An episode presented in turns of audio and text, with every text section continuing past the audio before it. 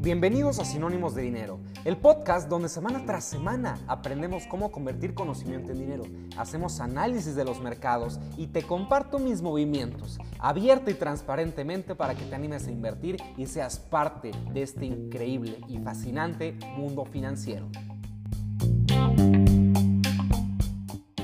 Bienvenidos a un episodio más de Sinónimos de Dinero. Estoy muy contento, muy emocionado de traerte este episodio porque es una información, es bastante interesante que conozcas todo esto. Vamos a platicar, vamos a retomar el tema de las tarjetas de crédito, porque muchas personas me han estado preguntando, hay muchas personas que he visto que temen el usar tarjetas de crédito, y me incluyo, en muchas ocasiones he pensado que las tarjetas de crédito son malas para nuestras finanzas personales. Pero te vas a dar cuenta a medida que vayamos repasando todo esto y a medida que, las utilices que son de beneficio para nosotros.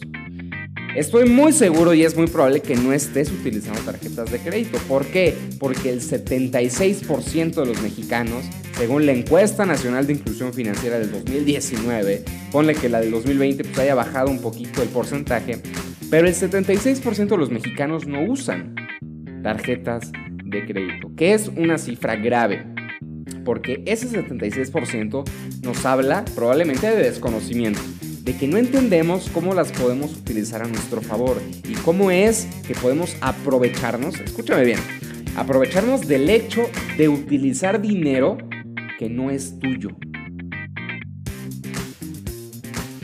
Dinero para muchas cosas que probablemente no tengas y, probablemente sí, el que uses tarjeta de crédito no significa que no tengas el dinero, simplemente es aprovecharte del contexto económico de instrumentos y que te beneficies en la forma en la que lo estás utilizando.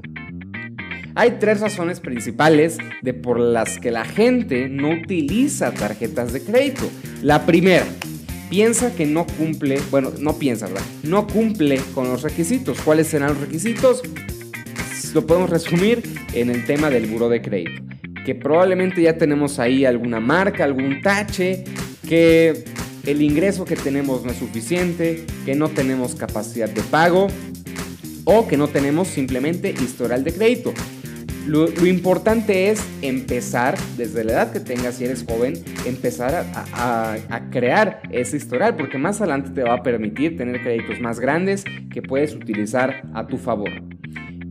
La segunda razón es que pensamos que no necesitamos la tarjeta, porque hay muchos que dicen, no, cuando tenga el dinero de contado lo pago. Y puede ser que lo tengas, pero si ocupas esa tarjeta de crédito puede ser una estrategia inteligente. ¿Por qué? Porque aparte puede ser que te funcione como un fondo de emergencia. O sea, si no tienes la liquidez en el momento de que suceda algún imprevisto, puedes utilizar tu tarjeta de crédito para solventarlo y para que todo esté en, buenos términos, para que no suceda nada malo dentro de todo eso que puede suceder. Con la tarjeta de crédito te puedes salvar. Otra cosa, tienen muchos seguros. Imagínate que tienes por ahí en tu teléfono fotos de tu tarjeta y que de repente alguien hizo una compra en Amazon o en, algún otro, en alguna otra página de internet. Si utilizas tu tarjeta de débito, es mucho más complicado, si no casi imposible, que el banco te regrese el dinero. Es muy complicado.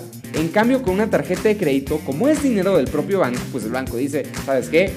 Está bien, te creo y hasta ahí queda. Entonces, es una forma en la que te puedes dar a ti mayor seguridad al realizar todas tus compras en internet. Hay muchas tarjetas de crédito que te ofrecen servicios de grúa, servicios de hospitalización, etcétera, un sinfín. O sea, el catálogo es muy grande. Aparte de que podemos tener diversas recompensas dependiendo de, de la tarjeta que sea, del producto en específico. Uno, que es el principal, que a la gente no le gusta endeudarse.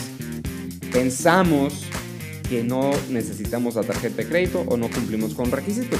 Y aquí te voy a decir un te voy a decir uno de los principios financieros más importantes que existen. El dinero no vale lo mismo en un periodo de tiempo que en otro. El dinero no vale lo mismo hoy que mañana. El dinero no vale lo mismo hoy que en 12 meses.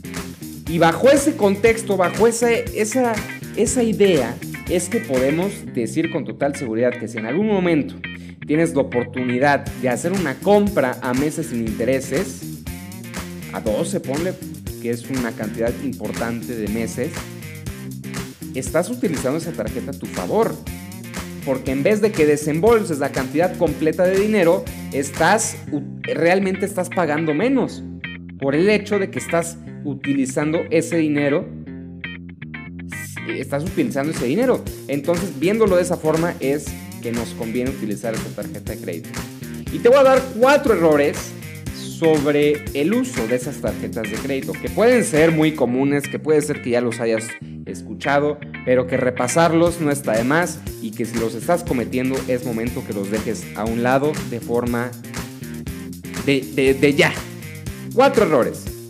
El primero sería no pagar a tiempo tu tarjeta de crédito, sí, entiendo que suena obvio y que es algo que, que, para mucha gente puede ser lo más normal del mundo, pero realmente hay muchas personas, sabemos muchas personas que en algún momento eh, hemos tenido dificultad de pago y que no pagamos a tiempo. Y bien, es, ahí está y pagas tu comisión, pagas tus intereses. Pero el punto es, de verdad, no pagues tarjeta de, no pagues a desatiempo tu tarjeta de crédito. ¿Por qué? Porque el interés compuesto, que es un concepto muy importante dentro de los temas financieros. No me pierdo, pero te digo, eh, una vez dice, el, dice la leyenda que le preguntaron a Albert Einstein, a ver Albert, ¿cuál es la fuerza más poderosa del universo?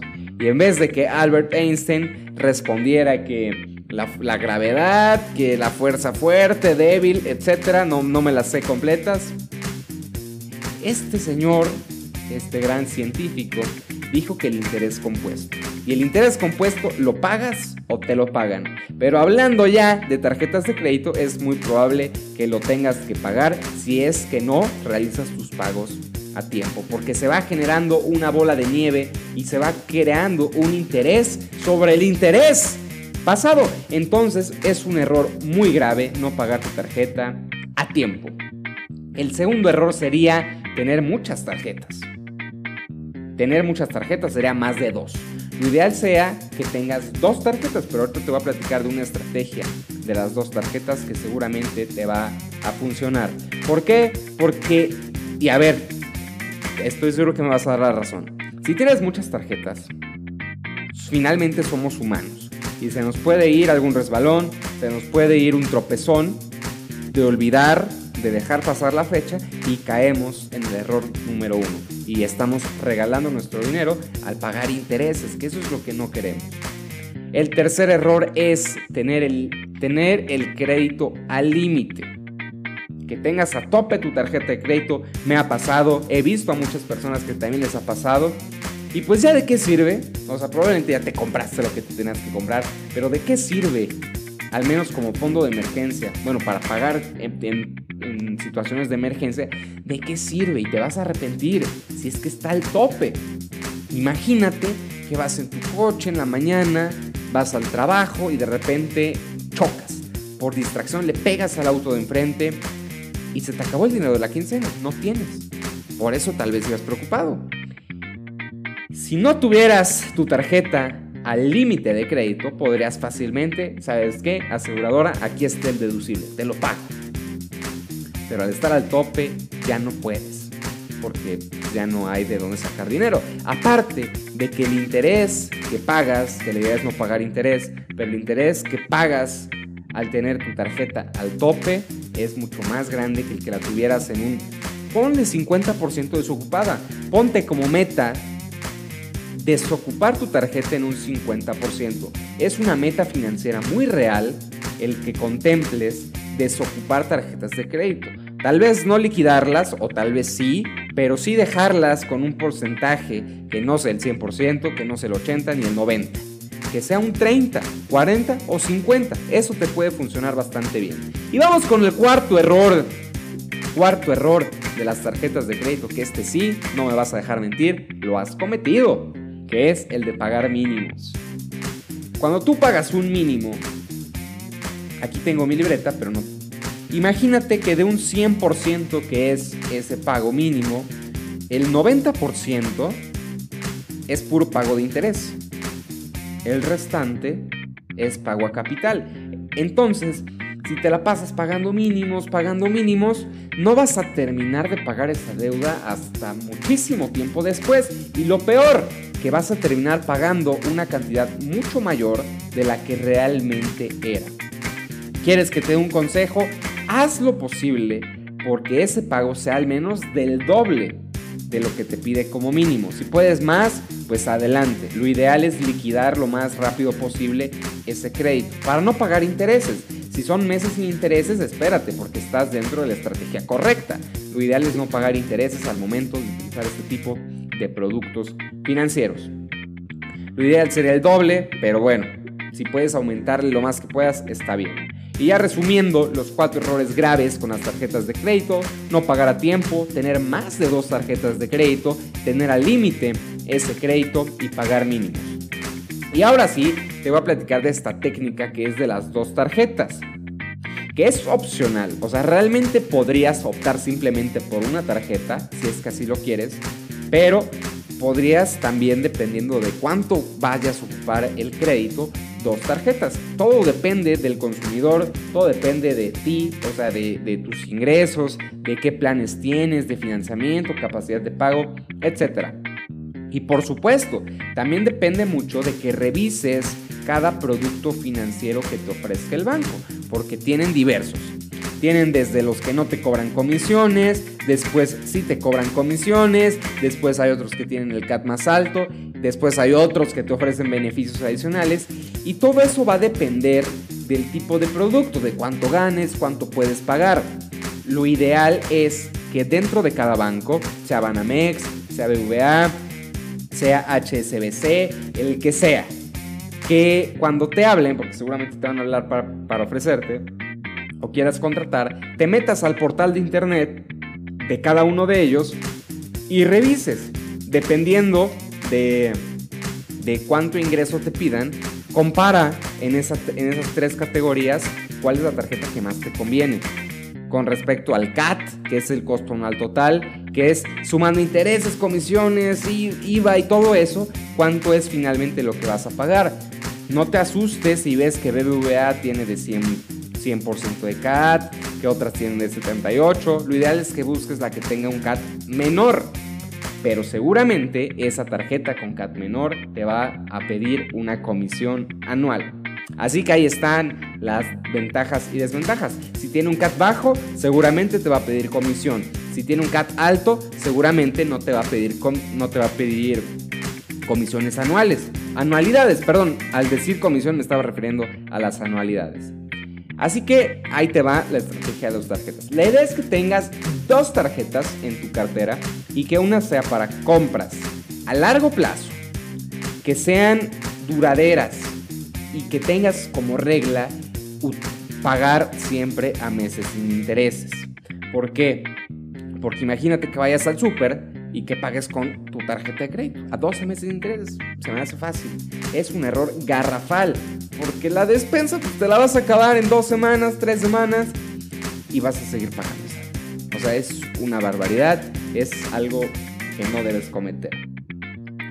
Y por ejemplo, un, algo que, que he estado repitiendo y que me gusta pensarlo de esa forma. El que tú pagues con tarjeta de crédito no significa que no tengas el dinero.